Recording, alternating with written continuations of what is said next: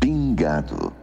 Amigo do Pingado, mais um episódio deste podcast da família Café Belgrado que pretende tratar do esporte em amplas dimensões e agora, nesse período, tratando bastante cuidadosamente do futebol. E eu, Guilherme Tadeu, estou aqui com Lucas Nepomuceno. Tudo bem, Lucas? Olá, Guilherme. Olá, amigos e amigas do Pingado. Cara, tá rolando mais futebol, a vida tá tentando aparentar uma certa normalidade, então as coisas estão melhorando, Guilherme. Pelo menos é, no quesito acho que um dia vai voltar ao normal, mas ao mesmo tempo muitas muitas notícias alarmantes, né? Muitas coisas tristes ainda por, pelo Brasil. Até por isso a gente está usando a Europa como escape, né, Guilherme? é, nós estamos prestando bastante atenção no esporte europeu nesse momento. É, e a gente está acompanhando já a Bundesliga há alguns programas aqui. E nesta semana teve o retorno do futebol português.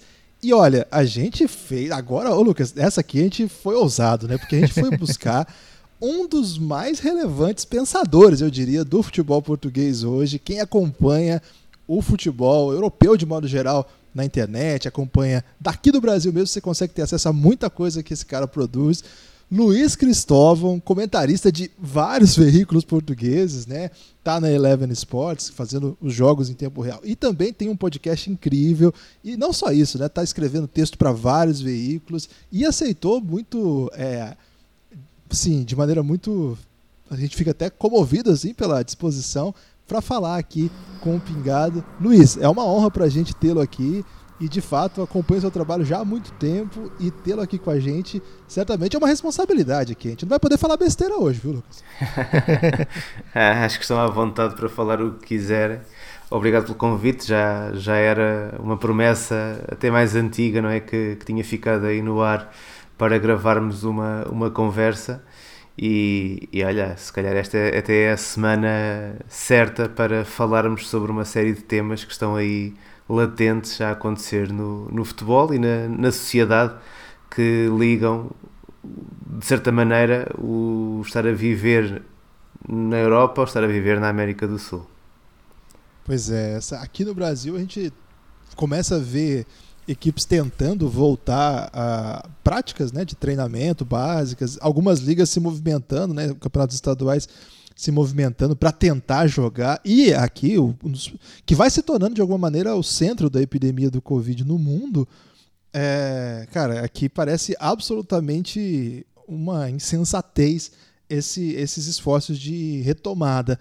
Muito diferente do que acontece na Europa. A gente já está vendo a Bundesliga fazendo já seus jogos já algumas rodadas e as coisas aparentemente, pelo menos daqui, pelo menos do noticiário, estão dando certo, né? não tem nenhum grande desdobramento mais grave. E nesta semana, é, nós estamos gravando na sexta-feira, então anteontem e ontem a Liga Portuguesa retomou também suas atividades. E, na verdade, assim, a gente, quando convidou o Luiz Cristóvão, nem era exatamente pensando nisso, mas ainda calhou dessa oportunidade de a gente poder falar especificamente desses grandes assuntos, né? Sobretudo a volta do futebol, que quem gosta de futebol estava muito difícil ficar sem futebol. É, antes de entrar propriamente no, no que aconteceu assim na na rodada, os últimos, os últimos noticiários, Luiz, eu queria conversar com você um pouco, né? A gente até queria te ouvir um pouco de como que é, se conversa sobre futebol na Europa, porque eu e o Lucas a gente conversa bastante sobre isso, às vezes até no ar a gente já falou sobre isso, mas a impressão que a gente tem é que no Brasil a cobertura de futebol ela, ela foi para um caminho, eu não sei se há 10 anos, se, se, se há 5 anos, mas ela se tornou no mainstream. Claro que tem gente fazendo um trabalho muito legal, mas no mainstream virou meio que um show de horrores, assim, virou uma espécie de, claro que com exceções, mas um festival de clubismo, de certa violência, de umas provocações que passam um pouco do ponto. E assim, um nível muito baixo de reflexão. E ao mesmo tempo, e ainda bem que tem YouTube, ainda bem que a gente tem essas coisas, a gente vai ver mesas redondas no YouTube português, a gente começa a ver textos de jornalistas de Portugal, e me parece que vocês por aí discutem mais o jogo em si, aspectos táticos. É isso mesmo? Ou é que daqui eu não consigo ver o que também tem de problemático no pensar futebol em Portugal? É, sabes aquela, aquela frase popular de que a galinha da vizinha é sempre melhor do que a minha? Uh, Explica-se exatamente por eh, nós, ao longe, eh, vermos apenas a galinha naquilo que são as suas qualidades e não termos que conviver com a galinha naquilo que são os seus defeitos. E eu acho que na análise do, do futebol e de, de certa maneira naquilo que é o comportamento à volta do, do futebol, uh, vive-se um bocadinho isso. Eu também te poderia dizer que, olhando de, de Portugal, vejo no Brasil uma série de projetos uh, independentes e uma série de gente que trabalha em uh, canais uh, que se podem chamar de mainstream, de, de, de, canais desportivos e assim, a fazer, a fazer trabalhos admiráveis e que têm claramente seguidores também aqui em Portugal e que transmitem uma qualidade na análise e no pensamento que se calhar muitas vezes nós cá não temos assim tão, tão disponível. Portanto, eu acho que a questão da distância ajuda sempre. E a questão da, da distância ajuda sempre porque à distância nós acabamos por nos focar mais naquilo que nos interessa e um, não dar tanta importância às coisas que não queremos saber.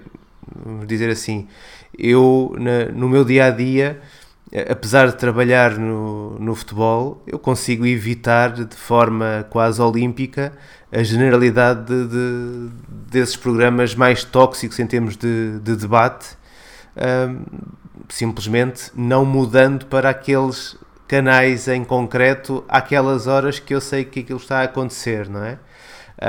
Obviamente que depois a, a discussão se contamina a partir daí mas eu consigo evitar uma boa parte de, desse tipo de, de questões. O que não quer dizer que ela não existe e que não quer dizer que não seja ela que está, de certa maneira, a, tentar tomar aquilo que é a cultura à volta do futebol.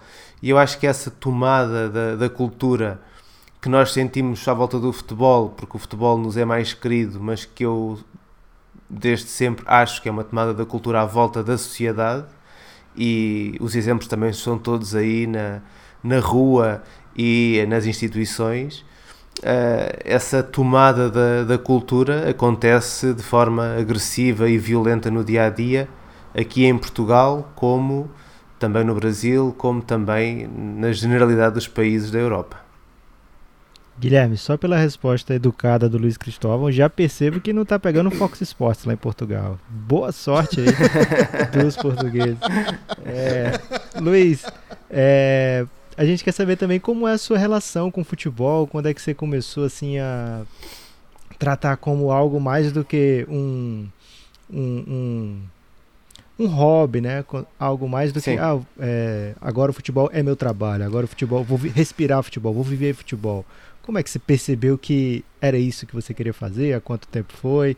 E se você se arrependeu ou não dessa decisão? Olha, essa, essa é, uma, é, uma, é uma pergunta interessante porque eu, eu dir-te-ia que o futebol esteve praticamente desde o meu nascimento no topo das minhas prioridades. Uh, uh, ou seja, desde sempre, desde mesmo muito pequeno, que eu tenho o futebol como referente, uh, tenho perfeita ideia do, do encanto que eu tinha uh, a ver futebol.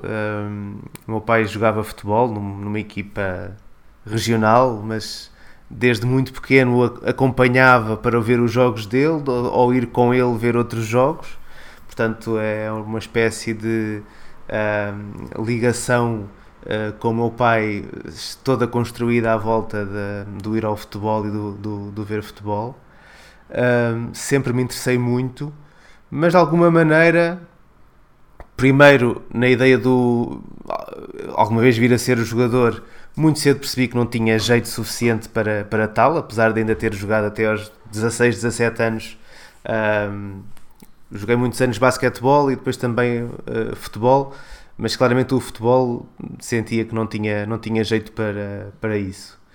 E, e se calhar uma coisa ligada à outra, olhei, olhei durante muito tempo o futebol exatamente como uma coisa que era claramente prioritária para a minha vida, para o meu respirar, para o meu entendimento do mundo, uh, mas não como um trabalho ou não como algo uh, sobre, sobre, sobre o qual eu pudesse de alguma forma uh, intervir. Isso demorou bastante tempo até acontecer. eu creio que foi aí à volta de 2009 que eu comecei, portanto tinha 2009 tinha 30 anos, tenho 41 agora. Uh, foi quando eu comecei realmente a, a dedicar-me mais ao futebol e ao desporto, uh, até porque no início fiz muitas coisas também sobre, sobre basquete. Uh, a escrever, depois também a, a, comentar, a fazer algumas experiências de, de comentário e por volta de 2011 comecei a trabalhar realmente profissionalmente na, na área. Já tinha feito alguns trabalhos como freelance, mas em 2011 comecei a trabalhar numa empresa de, de, marketing desportivo e foi depois a partir daí que as coisas se foram uh, transformando. Diria que 2011 marca, marca realmente o ano em que eu passei a dedicar-me uh, a tempo inteiro ao, ao desporto e ao, e ao futebol. Uh, e depois tem sido um percurso, lá está, de, de ir quebrando um bocadinho uh, as minhas próprias incertezas e inseguranças, o achar que se calhar não vou conseguir fazer isto ou aquilo e acabar por conseguir fazê-lo. Tem sido um processo de, de descoberta, é um processo de, de muito treino, de muito estudo. Eu acho que isso são, são as coisas que eu trago da, da minha vida fora, fora da paixão do futebol porque fiz a minha, a minha formação académica na área da literatura e trabalhei durante também uma série de anos uh, ligado a revistas literárias e a um, editoras, a livrarias, uh, por aí fora. A ideia do estudar, a ideia do ler, a ideia do uh, trabalhar a, a, a linguagem trouxe muito isso do, do futebol para o futebol e, e, tem sido um processo de descoberta até lá está, neste momento estar a trabalhar eh, em, em meios nacionais, estou trabalho na Rádio Pública Portuguesa uh, no, no comentário do, do, futebol, faço o futebol internacional na Eleven Sports, estou também num canal de televisão, uh, vou, escre vou escrevendo também para, para diversos meios, uh, ou seja, é, é um bocadinho às vezes fala ou pega-se naquela ideia do uh, se, se atingir aquele que era o emprego dos nossos sonhos. Eu só não digo que é o emprego dos meus sonhos, porque na verdade nunca sonhei que pudesse vir a fazer isto. Muito bom, né? É uma Aqui, pelo que a gente nota, assim, da, da cultura esportiva, a gente teve recentemente com o Ricardo Brito Reis, né, também lá no Sim. Café Belgrado, e ele contou pra gente, assim, que, por exemplo, a NBA passa três jogos por noite lá, e a gente ficou encantadíssimo, assim, a gente falou, minha nossa senhora, é. aqui uh, não dá para reclamar do número de jogos de futebol que passa na TV. De fato, aqui o Brasil tem pelo menos, se você pegar três Sport TVs, Sport TV passa pouco futebol europeu, mas passa muito futebol nacional. Aí se você pega quatro canais de ESPN, dois Fox Sports, e aí você tem Band Sports, tem é, a Dazon, entre algumas outras, EI Plus, verdade, que passa a Champions League, que agora tem TNT também, né? YouTube, que também algumas coisas, Facebook. Então, aqui no Brasil, a gente tem coberta assim, praticamente todas as ligas europeias, né? Acho que todas, é, da, a, das mais relevantes, até algumas nem tão relevantes assim, por exemplo, a Turquia passa aqui no, na da Zon, entre outras assim. A cultura esportiva brasileira, de fato, ela é muito centrada no futebol e assim, aqui, de fato, todo dia, agora que a gente está parado, evidentemente, mas todo dia, se a pessoa quiser, e provavelmente a partir das, sei lá, tem dia que toda hora, a gente tem acesso a tudo que é futebol do mundo mesmo, assim. Agora, Portugal, é, evidentemente, tem aí, está muito ligado a, ao que acontece na Europa. Vocês certamente têm uma ampla gama de transmissão de tudo que acontece aí, mas a impressão que me dá é que também vocês têm um certo olhar para o que acontece aqui no Brasil, até mais cuidadoso do que a gente tem com Portugal, porque para nós Portugal tem muita, é, tá meio que muita concorrência, né? Passam, por exemplo, um jogo do Porto e, e Boa Vista, sei lá, Porto e Sporting, na mesma hora de um Real Madrid, na mesma hora de um Manchester City. E aí as TVs põem o jogo do Porto no Sport TV, no SPN2, SPN3, sei lá. Então, a impressão que eu tenho às vezes daí vocês acompanham até com um pouco mais de curiosidade o que acontece aqui do que a gente compreende muito bem o que como é o futebol português. Isso também é uma impressão daqui ou Mas você sem sente falar, isso Guilherme, mesmo? que eles tomam nossos jogadores o tempo todo, né? Então a gente tem que assistir mesmo. Pois, sim. Sim, eu, eu acho que tem a ver com, com, com dois fatores que vocês já referiram. Por um lado, a questão do horário. Ah, porque para nós o, o futebol, o acesso ao futebol brasileiro chega num horário ah, no qual a concorrência estará se calhar abaixo do futebol brasileiro, ou seja, ah, muitas vezes o, o, o, o, nosso horário de ver futebol sul-americano ou futebol ah, americano, juntaria aí também a, a MLS, é a partir das 10, 11 horas da noite aqui. Ou seja, eu diria que jogos que sejam às 11 horas da noite, à meia-noite aqui em Portugal, uh, são, são jogos em que muito provavelmente vão ter muita gente uh, a ver.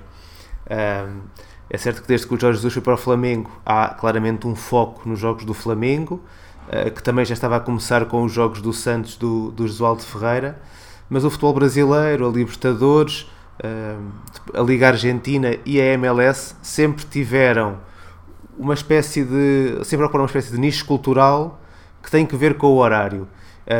Eu posso dizer, eu durante três anos e meio fui comentador da, da MLS no Eurosport, aqui, aqui em Portugal, e para, para, para os próprios gestores do canal muitas vezes era estranho como, como nós conseguíamos gerar tanta, tanto feedback nas redes sociais. Ou seja, tínhamos um, claramente um grupo de fiéis, na altura na, na página de Facebook, que consumia MLS uh, no Eurosport, porque nós dávamos jogos à meia-noite. E à meia-noite, futebol à meia-noite, ou, ou, ou, estavam a ver Brasileirão e viam alguns jogos de Brasileirão, porque houve uma fase em que uh, estava também a dar num, num, num canal televisivo português uh, não pago, ou estavam a ver MLS. Portanto, essa para mim é uma das razões. Em termos de escala horária, está bem posicionado para o espectador português.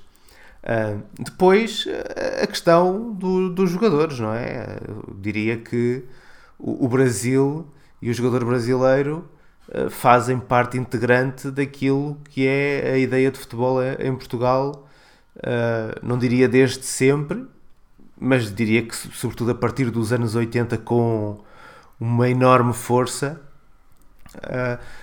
a quantidade de jogadores brasileiros que nós tivemos cá. Nessa fase, anos 80 e 90, inclusivamente os jogadores da seleção, ou seja, os melhores jogadores brasileiros passavam por, por, por Portugal. Isso gerou sempre um enorme interesse do que se passava no, no Brasil eu lembro há, eu, há uns anos falei, falei sobre, sobre isso. Há, há, uns tempos falei sobre isso com alguém. Confesso que agora me está a escapar com quem, mas que, achou isso muito curioso.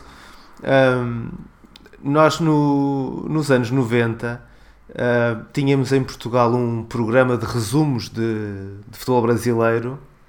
Um, epá, que nos dava resumos de, dos estaduais, resumos de uh, campeonatos uh, que não, nem sequer era o Brasileirão, mas todo, todos os fins de semana era ali um programa de, de uma hora com uh, resumos do futebol brasileiro. e aquilo que, se calhar, até para o espectador médio podia parecer algo desinteressante, para quem se interessava por futebol, ver um resumo, não sei, do, do Madureira ou do Bangu ou de uma equipa assim, significava muitas vezes tu estares a ver um jogador que no ano seguinte estava a jogar aqui no Passos de Ferreira, ou no Rio Ave, ou no Salgueiros, ou numa equipa de meio de tabela portuguesa. E portanto sempre houve essa proximidade. Eu acho, eu acho que essas duas, esses dois pontos são muito poderosos para que haja um acompanhamento uh, interessado do futebol brasileiro. Agora, este último ano foi claramente de explosão, ou seja, pela primeira vez eu diria que o futebol brasileiro passou a ser mainstream em Portugal, muito graças ao Jorge Jesus, estar no Flamengo, e muito graças também a, a, um canal específico, o Canal 11, que acompanhou a par e passo o Jorge Jesus no, no Brasil com a transmissão de jogos e que eu acho que lá está. Pela primeira vez, o futebol brasileiro uh, extravasou o interesse do núcleo mais de nicho, mais restrito, para um interesse global. É, você disse que, que começou a trabalhar com futebol diretamente em 2009, né, mas já era um apaixonado. Então você pegou toda é, essa parte que a gente pegou também quando Portugal entra no, no, no meio das grandes potências, né, das grandes potências do futebol. Eu, na minha infância, na minha infância estava aparecendo Figo, né, pro, pro mundo, né, assim, aquela geração de Rui Costa, Rui de Costa, Figo. Né? É. É, e aí Portugal ganhou dois mundiais sub-20, né? E de, a partir daí sempre esteve envolvidos, envolvido no, no, nos grandes campeonatos, nos mundiais. Teve tempo que Portugal não participava, né? É, na Euro deixou de fazer figuração, começou a ser é, perigosamente candidato ao título. E eu queria saber dessa geração que talvez tenha faltado o título, mas qual a impressão que você tem assim dessa geração chamam de geração de ouro de Portugal, geração dourada, que coloca Portugal na briga sempre e talvez tenha servido para que agora Portugal esteja de fato brigando por títulos, né? Foi campeão da Euro, recentemente é, campeão da Copa das Nações, Nations Cup, né? É, então essa, essa geração é especial para Portugal, algo parecido, sei lá, com o que o brasileiro sente ou sentia, não sei como é que tá agora, que o brasileiro gosta de reclamar e endeusar a geração de 82, né? Mas também é uma Sim. geração que não, não, não, trouxe, pelo menos aqui para o Brasil, só o que funciona mesmo é o campeonato mundial, né? Se for ganhar a Copa América, a gente nem conta. E, e, também, conta. e é porque a gente pede muito mais Copa América aí para Argentina, para Uruguai. É, recentemente é que começou a enfileirar algumas, mas o Brasil sempre era é bem atrás dessa, dessa na, no quesito campeonato sul-americano. Então, 82 é como se não tivesse tido título, né? Como se tivesse tido glória. Mas é uma geração muito celebrada, né? Muito por muito tempo, né? Assim, uma das grandes seleções ou a maior seleção de todos os tempos, dependendo de quem estava falando. Mas essa geração portuguesa também é incrível. A gente aqui acompanhou inteira, né? Porque o Figo estava nos grandes times do mundo, né? É, e a seleção portuguesa lógico, é, nas disputas a gente tem um carinho especial, né? Disputando, ainda mais entrando como seleção que não é favorita. Além de, de ter essa relação Brasil Portugal, é uma luta, sei lá, de Davi contra Goleza, é lógico que tinha a nossa torcida, o nosso carinho. Para vocês, essa geração significa o quê? É, é, é, é uma geração de mudança, claramente. Um eu, eu, sou, sou, estou, naquela, eu estou naquela idade em que ainda vivi os tempos uh, em que a seleção portuguesa de facto não não cativava, não, é? não, não, era, não era uma seleção forte, uh, nem sequer era uma presença regular na, nas competições. Uh, em 84 Portugal foi ao, ao, ao Europeu uh, e chegou às meias finais, mas eu da 84 não tenho assim grandes memórias. Da 86 sim, Portugal vai ao, vai ao Mundial, uh, mas depois da 86 a 96 falhou tudo o que era europeu e, e mundial, inclusivamente ali entre 87 e 89 Uh, a generalidade dos principais jogadores portugueses nem sequer iam à seleção uh, porque houve um problema grave quando a, a, seleção que esteve no Mundial do México e aquilo gerou uma série de, de, conflitos com a, com a Federação. Portanto, uh, vê lá, numa, numa altura em que a seleção principal uh, se fazia, se calhar um, quase um bocadinho como uma seleção B, ou seja, os jogadores que eram convocados 87, 88 eram jogadores de uma segunda linha, não é? Ao mesmo tempo, tinhas o Carlos Queiroz, treinador, a, criar as, as bases do que viria a ser essa geração de ouro. E começa mais ou menos aí ao mesmo tempo. Ou seja, começa no final dos anos 80, Portugal a, a, aparecer nas competições de formação, uh, nos europeus de, de, formação, a começar a dar uns primeiros passos, a chegar a finais, a, a começar a, a, ter jogadores com relevância que depois vão ser os jogadores que estão no, nos títulos de 89 e 91 e que são os jogadores também que, que, nesse mesmo período, ou seja, logo a partir de 89, 90, 91, já começas a ter jogadores uh, muito jovens a entrar na, na seleção principal. E essa geração é de mudança, primeiro porque está ligada ao, aos títulos mundiais no, nos Júniores, uh, porque é, é, claramente a primeira geração com uma ideia de jogo pensada por um treinador, uma equipa técnica que, para além da maneira como queria jogar, pensava como queria treinar e, de certa maneira, ensinava um conjunto de treinadores de como fazê-lo. Portanto, não, é, não foi apenas alguém que se preocupou em ter o seu próprio sucesso, mas que trabalhou para di divulgar uma forma de trabalhar que fosse aproveitada por o maior número de gente possível no, no país. Um, e é uma geração que, uh, creio eu, acaba por ter o seu ponto alto no uh, europeu de 2000, quando chegamos uh, de novo às meias finais do, do europeu, a jogar um futebol de, muito atraente, com uma equipa muito desenvolta e que, e, por, e que por essa altura já estava também a beneficiar de uma outra coisa que é o facto da lei Bosman não é, ter, de certa maneira, aberto a porta para que quase todos os grandes ou bons jogadores portugueses pudessem ir jogar também para, para, outras, para outros campeonatos.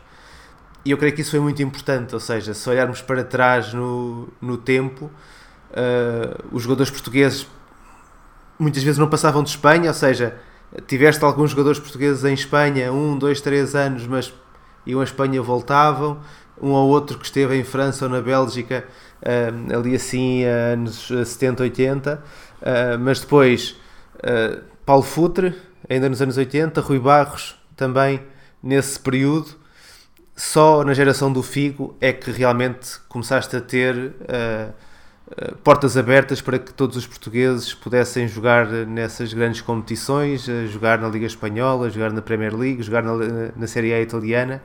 E isso veio ajudar também a um profissionalismo e a um encarar, digamos assim, esses grandes palcos e esses grandes jogos como algo normal, ou seja, a, a geração de que está no Euro 96 ou que está no Euro 2000, é uma geração que quando joga contra a Alemanha, quando joga contra a França, está a jogar contra colegas de equipa, rivais de campeonato, jogadores que eles conhecem de todos os dias, não é? Eh, há uns anos atrás, em 87, curiosamente é o, André, o António André, que foi um dos titulares do Porto na final da 87 frente ao Bayern Munique na final da Taça dos Campeões Europeus, ele, uh, ainda há uns tempos em entrevista, dizia: Nós, quando entramos em campo, olhávamos para os alemães do Bayern e todos eles pareciam muito grandes, muito musculados, não, eram, não estávamos habituados a jogar contra jogadores assim. E portanto, só isto mostra bem como a mentalidade uh, mudou.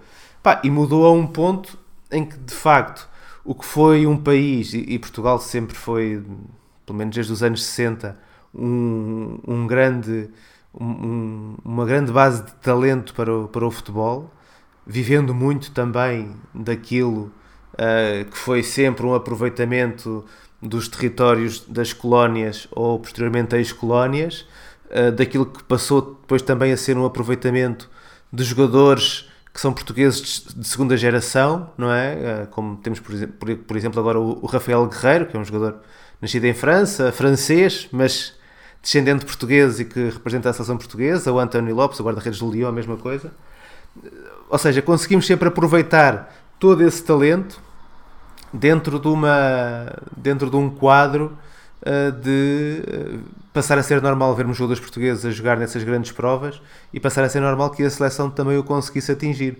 Eu, eu diria que hoje em dia Uh, para Portugal, o estranho seria falhar a qualificação para uma prova dessas, não é? Uh, seria quase impensável que Portugal não conseguisse apuramentos para estar num europeu ou no mundial, quando lá está, em 98, que é, que é a, última, a, última, a última vez que nós não, não estivemos presentes, em 98 parecia quase normal, ou seja, nós tivemos, tínhamos estado 10 anos sem, sem, sem estar, fomos em 96, falhámos em 98, é, tínhamos uma boa equipa, mas já tínhamos tido boas equipas antes também, não é? Uh, hoje em dia já não é assim. Hoje em dia há toda uma estrutura uh, que parte muito da federação, uh, parte de um investimento grande que, que também sempre foi feito pelos principais clubes pá, e que aproveita realmente um país que, naquilo que é o futebol, consegue continuar a produzir muitos jogadores talentosos. Nessa dessa geração aí, a gente teve o, mais, uma, mais uma comparação aí, uma espécie de equivalente, eu não sei se tem equivalente, mas enfim, um, um par distante no mínimo da nossa Copa de 50, que foi a Euro 2004. Né? É, o time em casa, com ali a faca e o queijo na mão, enfrentando um adversário notadamente, notadamente mais fraco e com um elenco fabuloso. Né? O time, é, o meio-campo era a base do Porto, que tinha sido campeão da, da Champions League, com o Figo, com, com um jovem Ronaldo, ainda tinha Rui Costa no elenco, né? É, e assim, eu é, imaginava-se pelo menos assim, cara, essa é a última chance dessa geração, e foi mesmo. Mas o que não se esperava é que a geração seguinte ia com, tão, com tanta rapidez pegar assim e, e, partir do mesmo lugar, né? Não foi assim, não precisou. Claro que teve uma reconstrução, não é do nada que, que Portugal fez isso, mas não demorou para que Portugal fizesse essa transição geracional e já voltasse a ser grande. E acho que isso é, uma, isso é um pouco sinal de que, na verdade, não são é, feitos isolados. Né? Não era um grande jogador. Evidentemente que Figo se destacava, o Rui Costa pela carreira, era um destaque, um craque absoluto. Né? Mas, na verdade, havia alguma coisa acontecendo. Acho que o, Ricardo, é, o Luiz colocou bem essa, essa construção que partia também de um projeto para ser grande. Né? Luiz, você acha assim que, assim como já aconteceu isso uma vez, a próxima geração portuguesa, porque a gente fica vendo daqui, né? É, o time foi campeão com o Renato Sanches jogando, jog, e jovenzinho, né? 18 anos, muito, no, muito novo. É, Especulava-se, por exemplo, da, de Rubem Neves, Gonzalo Guedes ser uma espécie de futuro da seleção. De repente furou a fila o João Félix. Agora a gente só fala do João Félix. E entre vários outros jovens talentos que você vê despontando aqui e ali, o Bernardo Silva, que é já um jogador de elite, né? não é tão jovem quanto esse, mas também tem uma idade para jogar muito tempo pela seleção ainda. Essa transição da próxima geração, é, você acha que vai durar é, menos tempo até do que a gente imagina? Você acha que rapidamente a, a seleção portuguesa vai conseguir manter esse alto nível? Eu, alto nível eu falo disputando o título mesmo, né? sendo campeão. Sim. Mesmo quando, quando a gente não tiver mais Cristiano Ronaldo disponível? Sim, eu sou, sou daqueles que têm a opinião que a melhor geração de sempre em Portugal está a despontar agora. Ou seja, uh, quando tivermos uma seleção, e que vai ser a seleção daqui a 2, 3 anos, uh, uma seleção entregue à liderança de jogadores como o Bernardo Silva, como o Bruno Fernandes. Uh, uma geração que ainda vai poder aproveitar a experiência de jogadores como o Rui Patrício na baliza, William Carvalho, um, eventualmente o Pizzi, uh, uma geração que depois já, já poderá ter João Félix, uh, que poderá ter uh, jogadores como o Diogo Leite, jogadores como o Diogo Dalot, jogadores como o Rafael Leão. Eu, eu diria que o potencial da seleção portuguesa está ainda em processo de aumentar. Ou seja, não creio que na, na, nessa próxima geração tenhamos um jogador candidato a ser o melhor do mundo, como foi o Figo ou como foi o, o Cristiano Ronaldo de forma quase dominante, não é, com o Messi nesta última década. Mas creio que vamos ter um conjunto muito heterogéneo de, de jogadores uh, com soluções para quase todas as posições uh, e de certa maneira isso vai transformar Portugal nessa tal seleção muito competitiva a nível europeu e bastante competitiva a, eh, a nível mundial. Um, não deixa de ser curioso que a seleção que tenha alcançado o, o seu grande título em 2016 uh, com um estilo de jogo se calhar menos agradável à vista, não é? Se calhar, se calhar a proposta de, de jogo da seleção portuguesa menos interessante desde 1956, uh, mas uma proposta de jogo muito efetiva, porque lá está muito baseada na experiência dos jogadores, muito baseada também num, num, treinador que já tinha experiências anteriores de estar nestas grandes competições uh, e muito focado no aspecto competitivo e não tanto no aspecto de construção de, de modelo, que de alguma maneira até deu uma certa liberdade aos jogadores uh, para alimentarem mais esse lado competitivo, uh, se calhar um lado que para as seleções portuguesas eh, foi, foi sempre um bocadinho mais secundário. Durante muitos anos, Portugal preferia jogar bem do que propriamente competir bem, e no ano em que decidiu competir bem, acabou por, por ganhar o título. Mas eh, em termos de, de jogadores, sim, nós estamos, de, de certa maneira, a aproveitar o grande boom das academias, eh, portanto, dos centros de estágio e academias dos principais clubes portugueses, criadas no âmbito do Euro 2004, que foi organizado em Portugal. Ou seja, todos estes jogadores, esta geração do João Félix, não é? a geração 99, 2000, 2001, são jogadores que uh, nasceram dentro do, destas academias, ou seja, nasceram dentro de estruturas que, quer no Sporting, no Benfica, no Porto, mas também no Braga e no, e no Vitória de Guimarães, estruturas que pensam o treino, que pensam o jogador com vista àquilo que vai ser o seu rendimento no, em tempo de, de sénior, em tempo profissional.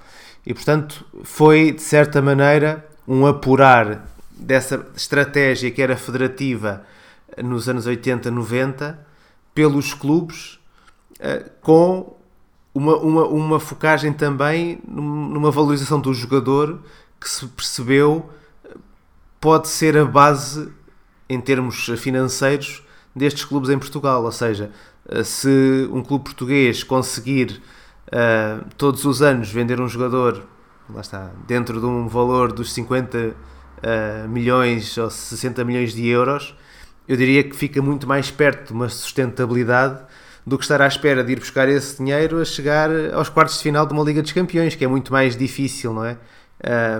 e por isso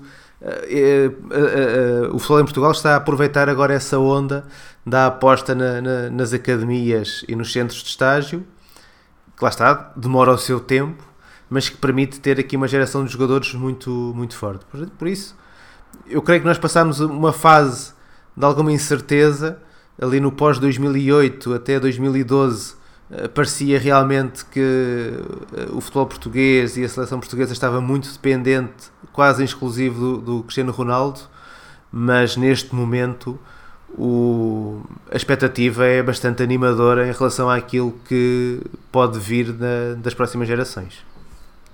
Luiz, aproveitando de gancho aí que você falou do, dos jovens, das jovens promessas portuguesas, é, começou agora, recomeçou na verdade o campeonato português e já começa recomeça com uma briga muito clara e óbvia pelo título Porto e Benfica para surpresa de ninguém. Mais né? ou menos, né, Lucas? Ah. Mais ou menos briga, porque aqui, eu vou ter que contar pro Luiz Cristóvão essa. Aqui, Luiz, o time que o Lucas escolhe para torcer, ele vai muito mal. Pra você ter uma ideia, ele, ele, ele torce pro Phoenix Suns na NBA. E aí a gente retomou aqui o podcast para falar de Bundesliga. Ele falou assim: agora eu vou com o Schalke.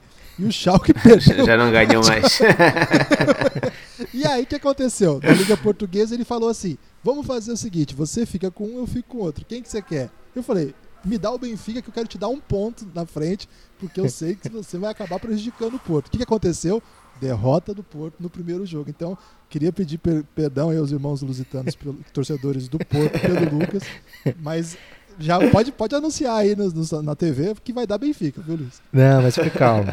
É, então, Luiz, como tem essa briga óbvia né, pelo título, restam toda a rodada, é, sete jogos, que não tenha briga pelo título, né?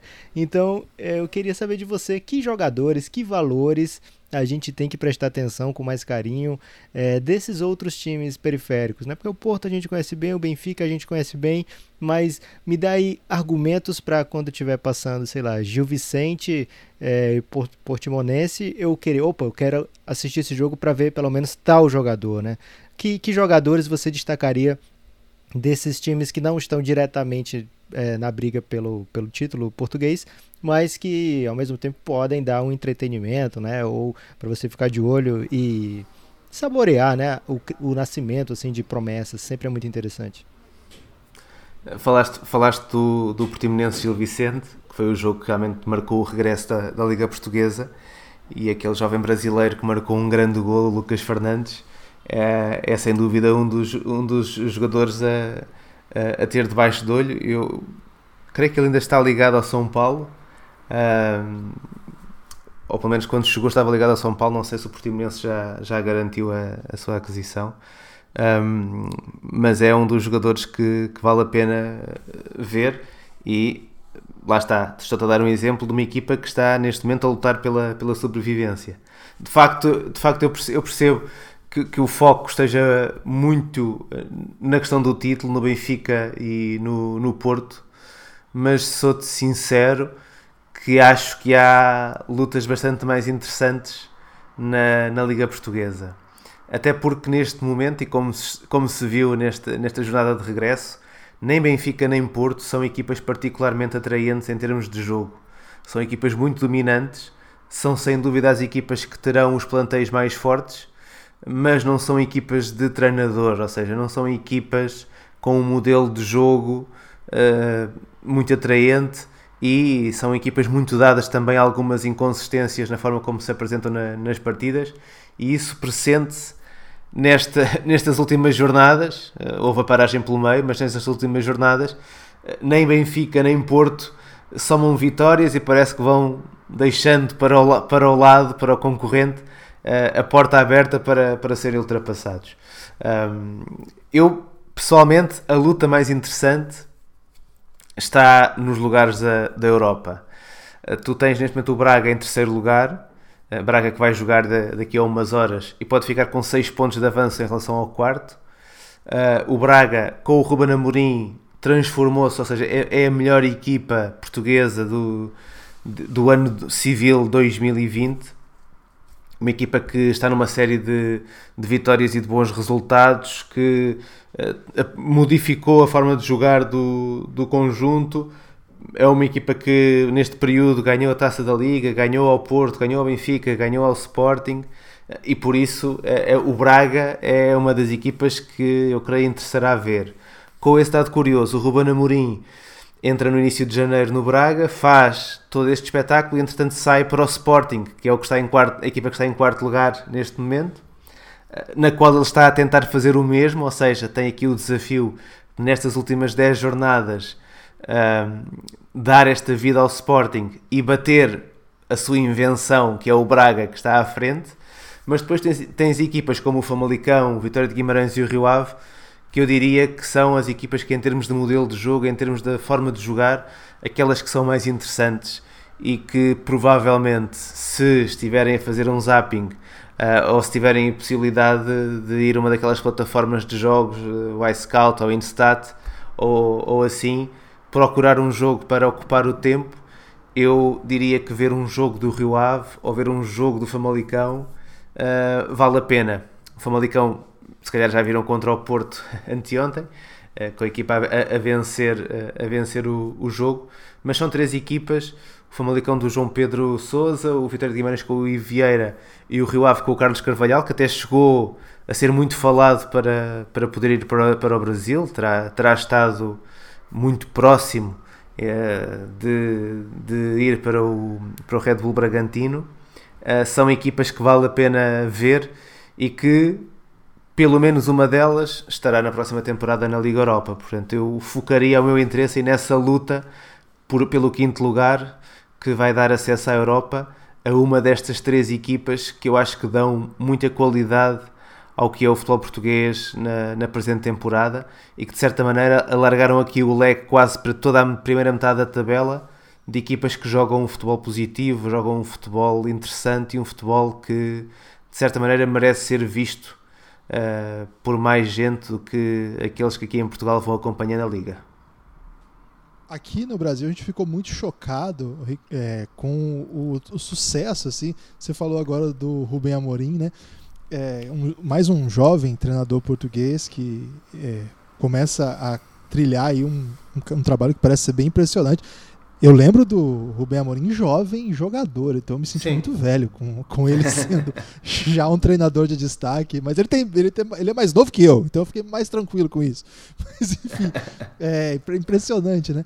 É, e a gente ficou muito espantado aqui no Brasil com o que fez o Jorge Jesus, porque parecia mesmo que era assim. De fato, o Flamengo jogava um futebol, aí ele chegou, virou, virou outra coisa. E a gente ficou assim Tá, a gente sabe que eh, nossos técnicos não são exatamente bons, que tem, tem bons treinadores, mas de modo geral tem muita gente que deixa muito a desejar em aspectos diversos.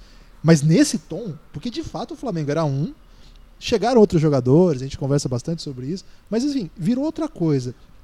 Ao mesmo tempo. Cara, essa do chegar outros jogadores é muita falácia, porque o Flamengo roda o elenco é, pra caramba, velho. Jogava o mesmo time. Daqui a pouco tava Rodinei de um lado e René do outro, e o time jogando da mesma maneira. É porque realmente o é difícil. O Abelão reclamava dos jogadores que tinha. Lembra Sim. que ele falava que não pediu? Arrascaeta, velho. Ele não queria o Arrascaeta. Imagina. Ele não queria. Aí me obrigam o... a jogar com Arrascaeta e Gabigol, era a reclamação dele. ele ficou, ficou, muito ofendido aí de ter que colocar o Gabigol Ascareta no ataque. Então, e ao mesmo tempo aí que a gente vê o que o Jorge Jesus fez aqui, a gente vê uma série de treinadores de Portugal fazendo coisas bem interessantes em várias das principais ligas do mundo, não só na Liga Portuguesa. E aí a gente para e pensa, assim, tá, a gente está acostumado a ver também técnicos argentinos fazendo isso. Agora, especificamente dos técnicos portugueses, é, tem alguma coisa diferente que Portugal fez, de fato, estruturalmente, assim como fez com os seus jogadores, com os seus técnicos? Porque é um número meio fora do tom mesmo, né? É um número grande de técnicos portugueses ocupando lugares de relevo nas principais ligas do mundo.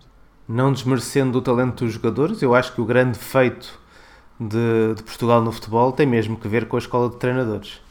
Um, e que nasce, lá está, no, no final dos anos 70, início dos anos 80, com o Josualdo Ferreira como professor universitário, a organizar uh, o primeiro curso de, de futebol na, na atual FMH, Faculdade de Motricidade Humana, mas que uh, na altura se chamava ISEF, é Instituto Superior de Educação Física, que é uma escola que forma um conjunto de treinadores importante, um conjunto de treinadores que depois eh, está na Federação Portuguesa de Futebol, que continua a trabalhar academicamente. Um curso de futebol que tem depois também um lado muito interessante para mim e que é uma história que eu acho que ainda não está escrita, um, que tem que ver com os conflitos uh, académicos na maneira de ensinar o ensino do futebol eu, eu uh, digo sempre que me perguntam sobre ehm, a escola do treinador português, eu digo sempre, atenção que são três escolas, não se percebe de fora, mas cá dentro é muito evidente que são três escolas diferentes, ehm, que têm que ver com uh, pensamentos ligeiramente diferentes na forma de tratar o, o conhecimento do jogo, uh, uma linha mais associada à FMH nessa, nessa base do, dos trabalhos do Oswaldo Ferreira e do, e do Carlos Queiroz, que são eles que estão no, no início da, das coisas. Uma outra linha associada ao, ao, professor Jorge Castelo, que também já deu muitas formações no, no Brasil uh, e que trabalha a partir também de Lisboa, na Universidade de Lusófona. E depois a, a linha da, da Faculdade do Porto, de Vitor Frade, de periodização tática, que é também super influente uh, e muito estudada no, no exterior de, de Portugal. Portanto, são três escolas, o que permite perceber que num território tão pequeno uh, teres pensadores do jogo como o Carlos Queiroz, como o Vitor Frade, uh, como o Jorge Castelo e depois as dezenas de pessoas que estudaram com estes, estes professores um, e que, que, estão a produzir conhecimento e a colocá-lo em prática um pouco por toda a parte no, no mundo, eh, de facto é, é impressionante e eu diria mesmo que é uma das mais-valias do, do futebol português, é esta capacidade uh, que está muito associada à, à, à universidade, é? de formar treinadores. E de formar treinadores depois com um aspecto prático muito vivo. Uh, e eu acho que aí tem muito que ver com o facto de tu em Portugal, na generalidade, generalidade dos clubes, continuas a trabalhar com meios relativamente uh, parcos, não é? Uh, a grande maioria dos clubes são clubes que não são ricos, são clubes remediados, são clubes pobres, uh, com poucas condições e que te levam, enquanto treinador, a ter que fazer um trabalho muitas vezes muito criativo e de uma dedicação muito grande para que as coisas possam resultar. E quando tens a oportunidade de depois passares para clubes ricos, quando vais para o estrangeiro ou para estruturas muito mais uh, uh, preparadas, esse bom trabalho acaba por dar ainda, ainda melhores resultados. Uh, por isso, eu diria que não há uma identidade do treinador português. Por exemplo, se tu olhares para a Alemanha, essa identidade é muito una é mais recente o trabalho de formação realizado na Federação Alemã e, pro, e, produz uma identidade muito una, muito constante. Vês muitos treinadores a, a aplicarem a mesma maneira de jogar ou maneiras aproximadas de jogar uh, e muitas equipas a atuarem dentro de um determinado estilo. No caso português, isso não é assim, dá, dá quase para tudo, desde treinadores uh, hiperdefensivos a treinadores hiperofensivos mas que na, no seu trabalho em termos de treino, no seu trabalho em termos de conhecimento e reconhecimento do jogo, são, são muito evoluídos. Uh, e sem dúvida nenhuma que essa é uma mais-valia que depois uh, faz a diferença. Eu, eu, diria que no trabalho de Jorge Jesus há muito daquilo que é o seu talento natural, a sua capacidade de inspiração uh, em termos de jogo, a sua enorme experiência, porque é um treinador que em Portugal passou por todos os níveis competitivos. Isto nem sequer é muito normal. Eu até costumo dizer que o Jorge Jesus quebrou um bocadinho um tabu porque ele chegou, chegou a um dos grandes já como um treinador veterano, já como um treinador com décadas de, de trabalho no futebol português, desde a terceira divisão uh, à segunda, até chegar à Liga, ter subido, descido de divisão, ter estado em equipas de meio da tabela, depois consegue ir para equipas que lutam pela Europa e até chegar ao Benfica e ser, e ser campeão é um percurso que não é muito normal, é muito mais normal um percurso à Ruben Amorim, que é, consegues um trabalho muito jovem, que tens sucesso, dão-te logo a oportunidade para ires para um grande e depois, eh, muitas vezes, eh, isso até acaba por marcar negativamente a carreira do treinador porque chega demasiado cedo a um, a um nível muito exigente. Esperemos que não seja esse o caso com, com o Ruben Amorim. Obviamente, desejo sempre o melhor, ou que, que tudo corra pelo melhor com os jovens treinadores que conseguem ter essas oportunidades. Uh, mas o Jorge Jesus foi um caso uh, na altura normal, não é? Não, não era normal ter um, jogador, um treinador tão com a idade dele, já mais de 50 anos, a chegar pela primeira vez a, a um dos grandes. E ele no, no Flamengo pega em tudo isso, pega em toda essa experiência, ah, pega também um grupo de jogadores uh, com enorme qualidade e aplica uh, uma fórmula que, que deu muito bom resultado. Eu continuo a achar que, eu, que o Jorge Jesus não inventou nada no Brasil, ou seja, que tudo aquilo que ele, que ele fez no Brasil é hoje em dia conhecido e reconhecido por elementos nas equipas técnicas, um pouco por, eh, por, todo, por todos os conjuntos do, do Brasileirão. Não há ali propriamente uma diria, uma inovação tão radical como muitos uh, quiseram fazer crer.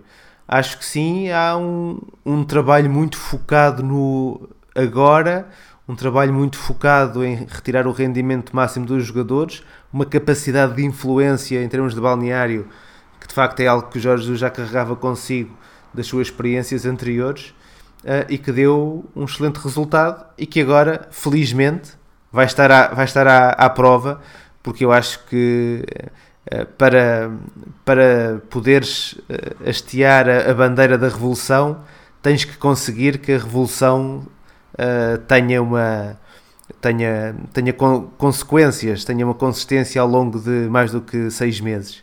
E ainda bem que o Jorge Jesus vai ficar no Brasil para realmente fazer também essa prova e, e, e nós cá estaremos para, para ver como é que ela vai ser superada. Como uma pessoa completamente isenta, Guilherme, sem nenhuma empolgação clubista, eu estou muito feliz que o Jorge Jesus renovou e vai poder dar essa chance ao brasileiro de assistir é, esse grande futebol que a gente estava precisando, né? Isso não tem nada a ver com o fato de eu ser flamenguista. Agora, é, Luiz. Ô, Lucas, eu devo dizer que como meu time, é o Corinthians, não está conseguindo jogar em grande nível, o fato do Flamengo ajudar a parar o meu rival, o Palmeiras, que é o segundo melhor time hoje do Brasil, me faz ter certa simpatia pelo Jorge Jesus. Então, a distância, meio cuidadoso e nas competições que a gente não se enfrenta de fato, empresto minha simpatia aqui ao Mengão. é, Luiz, agora voltando à Liga Portuguesa, a gente ficou meio chocado com o fato de, no primeiro jogo, né? Lógico, o Benfica não vence a nove partidas. Quer dizer, venceu uma nas últimas nove, né? Mas, primeiro jogo, é um empate e já tem essa reação de uma parte, né, uma parcelinha da torcida. É, e aí eu queria que você falasse como é que vocês aí em Portugal receberam essa notícia de que dois jogadores do Benfica se machucaram, um inclusive precisando colocar ali um, uma proteção no olho, né, um, um, tapa-olho, não sei como é que está o estado do olho dele, mas machucado aparentemente severo, né, né causado já por uma reação para mim, inesperada, né? Inexplicável. Depois de três, dois meses parado, eu acho natural que o time não atue no seu melhor nível, no seu, no seu melhor rendimento. Mas a torcida não teve paciência, né? É, eu, eu, eu nem, nem sequer envolvo a torcida aqui assim neste caso, porque de facto quem, quem exerce este tipo de atos eh, claramente não tem interesse nenhum no, no futebol, claramente Sim. tem interesse na, na violência uh, e não propriamente naquilo que é o jogo. Uh, eu, eu, diria que a, a, atuação do Benfica ontem acaba por ser uma atuação relativamente natural, uh, porque de facto o Benfica não, não estava a passar uma boa fase e aquilo que temos visto, já vimos na Bundesliga e, e creio que passa exatamente para estes primeiros jogos da Liga Portuguesa a forma como as equipas estavam no início de março é a forma como as equipas estão neste momento. Em termos daquilo que são uh, uh, os, os, lados positivos e negativos do, do trabalho coletivo, não é? é? é? óbvio que fisicamente os jogadores estão num momento diferente, em termos de foco também, é, é muito mais difícil jogar uh, sem, sem o público no estádio e primeiro, primeiras duas jornadas, como vimos também pela Alemanha, vai demorar aqui um, o seu tempinho até o, o, o momento físico dos jogadores também uh, possa, possa evoluir um pouco mais mas em termos daquilo que eram os problemas coletivos do Benfica, continuam os mesmos. Ou seja, é, um, é uma equipa que este ano, não tendo o João Félix, nunca conseguiu ser a equipa que na época passada deu a volta para, para ser campeã. Ou seja, falta-lhe uma referência no segundo avançado que o ano passado tinha o João Félix e tinha também o Jonas para, para o fazer. Este ano não tem nem um nem outro. Um segundo avançado que possa unir as pontas e uh, transformar aquilo que é um domínio uh, habitual da equipa do Benfica em capacidade para desorganizar eh, as defensivas adversárias. E eu até estou relativamente tranquilo para, para o dizer, porque desde a primeira jornada na, nos, nos comentários da Antena 1 que eu, que eu comecei a dizer que o Benfica deste, desta época não era igual ao Benfica da época passada e que isso mais tarde ou mais cedo poderia dar problemas. E de facto deu problemas e o próprio Bruno Lage uh, já falou so, sobre esses problemas, aliás fala sobre esses problemas já há bastante tempo. Uh, não consegue de facto não consegue de facto trabalhar as coisas para, para os ultrapassar. Uh, e, e, é, e essa é uma fragilidade um, que acabou por ficar à mostra no, naquele período de fevereiro, início de março, que agora está também evidente. Não é mais grave porque o Futebol Clube do Porto também é uma equipa muito inconstante, é uma equipa também de um certo predomínio físico no, nos jogos, uh, mas não é propriamente uma equipa de grande criatividade em termos ofensivos. Uh, e lá está, apesar de nesta primeira jornada contra o Famalicão ter criado uma série de oportunidades, desperdiçou as oportunidades e depois acabou por cometer erros defensivos que permitiram a vitória ao, ao Famalicão, mas o Famalicão foi também uma equipa que dentro da sua maneira de jogar acabou por ser muito cínica, ou seja, muito consciente do que é que tinha que esperar para depois agir uh, na, na resposta em termos de, de resultado. Quanto à reação do, dos adeptos, uh, infelizmente eu acho que é normal. É normal porquê?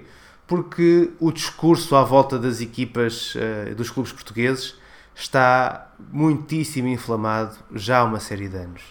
Um, eu tive a oportunidade de escrever sobre isso hoje no Twitter.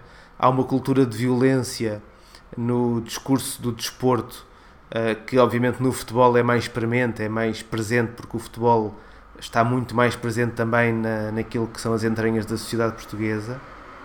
Há um discurso de violência que sempre foi aceito como normal que tem a ver, para muita gente, tem que ver eh, até um pouco como uma certa brincadeira, um certo entretenimento, uma cer um, cer um, um, certo jocoso do uh, tu, eu ser do Benfica, tu seres do Sporting, ou eu ser do Porto e tu seres do Boa Vista, e uh, aquelas provocações que entre amigos uh, são brincadeiras, mas que no tempo das redes sociais tu já não falas em circuito fechado, falas em circuito aberto e eu creio que as pessoas ainda não se educaram para esse facto.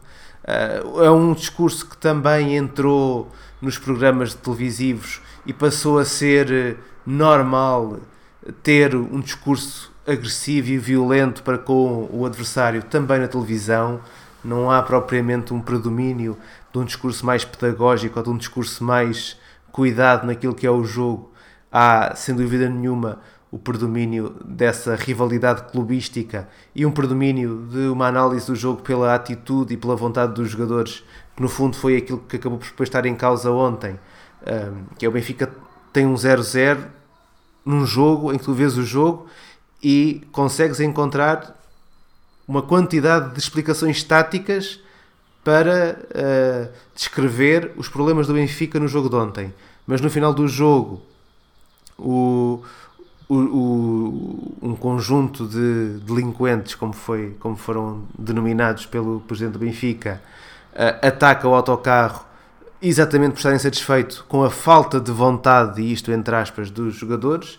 O próprio presidente, mesmo depois desse incidente, tem uma reunião com o plantel uh, acusando também a falta de atitude dos jogadores.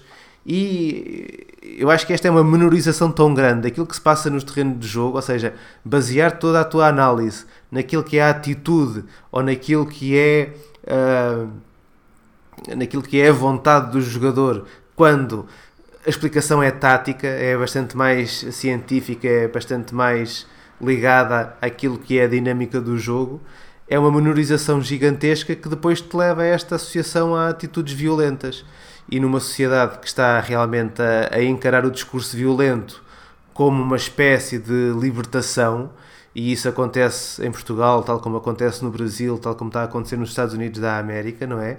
Uh, quando as próprias instituições, os próprios presidentes, uh, felizmente esse não é o caso de Portugal ainda e esperemos que não venha a ser, mas quando um presidente dos Estados Unidos ou um presidente do Brasil tem um discurso de vangloriar a violência sobre o outro, obviamente não é de espantar que depois em setores como o futebol, que também é um setor competitivo, ou outros que sejam, eh, essa violência também exista.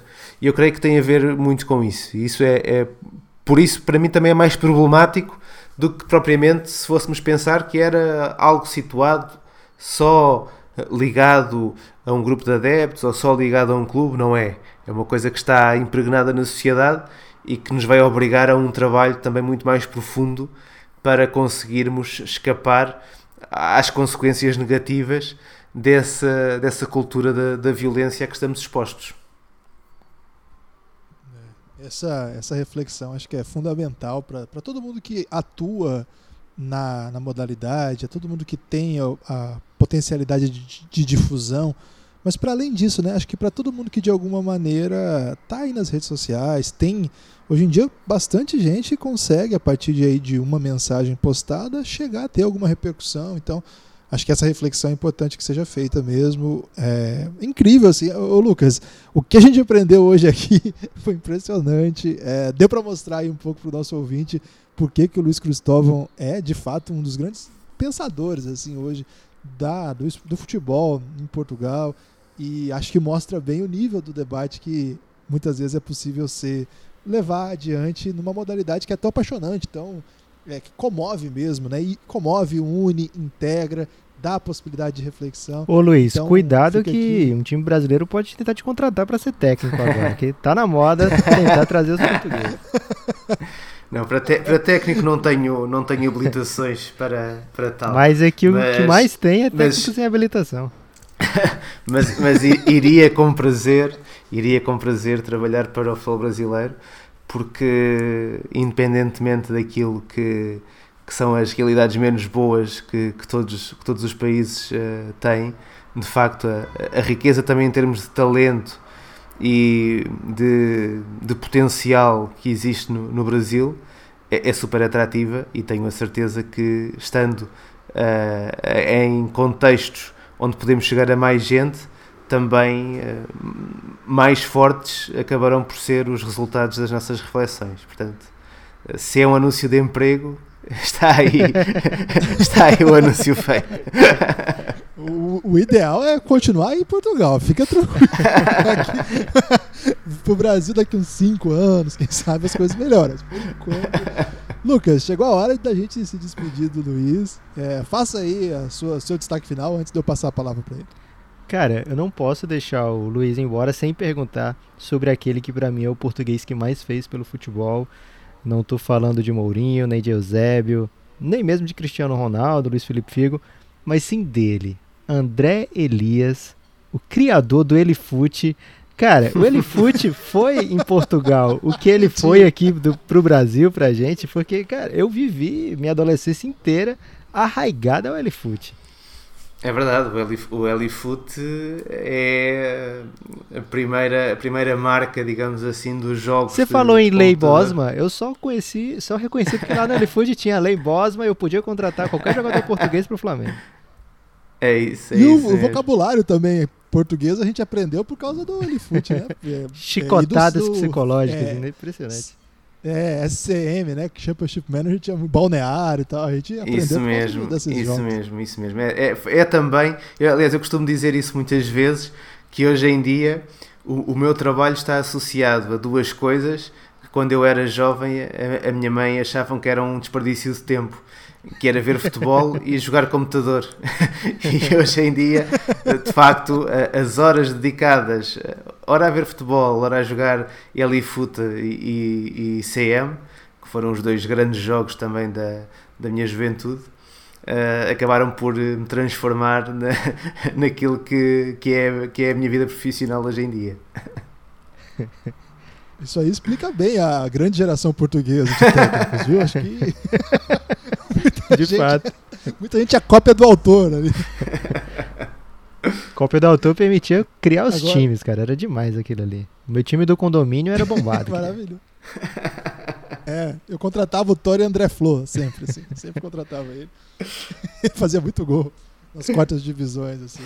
É, Luiz, de fato, é, foi uma honra recebê-lo aqui. Aprendemos muito. É, de fato, cara, tem tanta coisa pra gente conversar e eu acho que o futebol português é tão relevante pra, pra gente aprender mais. Então, esse, esse, se tudo que você ensinou pra gente aqui, acho que certamente o nosso ouvinte vai ter desfrutado com, com a, uma, uma, grande potencialidade assim de reflexão também. Obrigado. E eu peço aí para que você, nesse destaque final, tenha aí, diga aí onde que as pessoas aqui do Brasil podem te encontrar. A gente consegue assistir você aqui da TV? Você, você faz participações. Tá perguntando se ele faz um link pirata pra gente, Guilherme? Não pode. Não, velho. Aqueles é. canais que tem TV portuguesa na, nas TVs por assinatura de pacotes internacionais, tem alguns canais. Vai que ele vai lá participar de alguma mesa redonda, por exemplo. Sim, eu, eu uh, tenho, tenho algumas, algumas presenças na SIC Notícias, que não sei se através da SIC Internacional chega, chega ao Brasil. Um, o mais fácil para me ouvir no Brasil de forma legal é através da rádio, ou seja, uh, to, todos os meus comentários na, na Antena 1 passam também na RDP Internacional, uh, podem aceder na RDP Internacional, mesmo via, via rádio, onda curta, ou na internet, a Antena 1 passa sempre a sua emissão uh, em direto, a emissão dos relatos do, dos jogos, e portanto costumo estar uh, aí nessa, nessa ligação.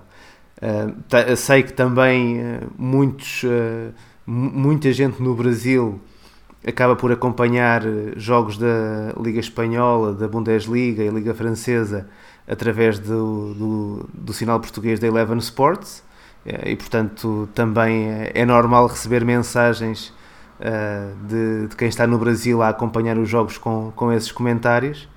Uh, não sei como é que. Não, não, não, sei dar o caminho para lá chegar, mas com certeza. Links alternativos. Com certeza podem procurar. Um, e depois, mais fácil para entrar, lá está, em contacto direto comigo é através do Twitter. Luís underscore Cristóvão. É a, a, minha conta é onde eu sou mais ativo em termos de redes sociais e também mais interventivo. E portanto a partir ali do Twitter depois podem ir sabendo o que é que eu estou a fazer, seja na rádio, seja na televisão, seja algum texto que, que, que é publicado também na, na, imprensa, o link está sempre presente lá, por isso fica o convite para, para me seguirem no, no Twitter. E, e poderem ir sabendo do, do que estou a fazer. Ah, muito legal, obrigado Luiz. Lucas, alguma palavrinha final aí, já que você gastou seu destaque final para falar de Elifute? Cara, não gastei destaque final, eu tava é, abraçando essa pergunta desde o começo. Eu ia abrir com ela, mas não, tem que, ah, okay. tem que respeitar, porque ele tem muita coisa para falar, além do, do, da diversão, né?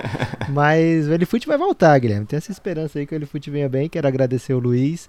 É, pela disponibilidade na né, conversa com a gente e dizer que vou acompanhar de perto essa briga pela Liga Europa, porque quero deixar isento, Guilherme, essa briga pelo título. Estou aqui abdicando da minha torcida pelo Porto para não influir diretamente aí nesse resultado, deixar que o melhor vencer em campo e vou focar aí nessa briga pela Liga Europa, que tenho certeza que vai ser emocionante. Já escolheu o seu time na Liga Europa? É o Vitória, né? Mas se ficar muito longe eu vou ter que trocar. É, coitado do Vitória aí, já estava na esperança aí de é, O Vitória ontem empatou com o Sporting, eh, até pode ser visto como, como um bom resultado, mas isso pode deixá-lo uh, na pior posição já, já no final desta jornada, porque se o Rio Ave ganhar, o, o Vitória já vai ficar uh, a 3 pontos do quinto lugar. Eu tenho muita facilidade de trocar de time. É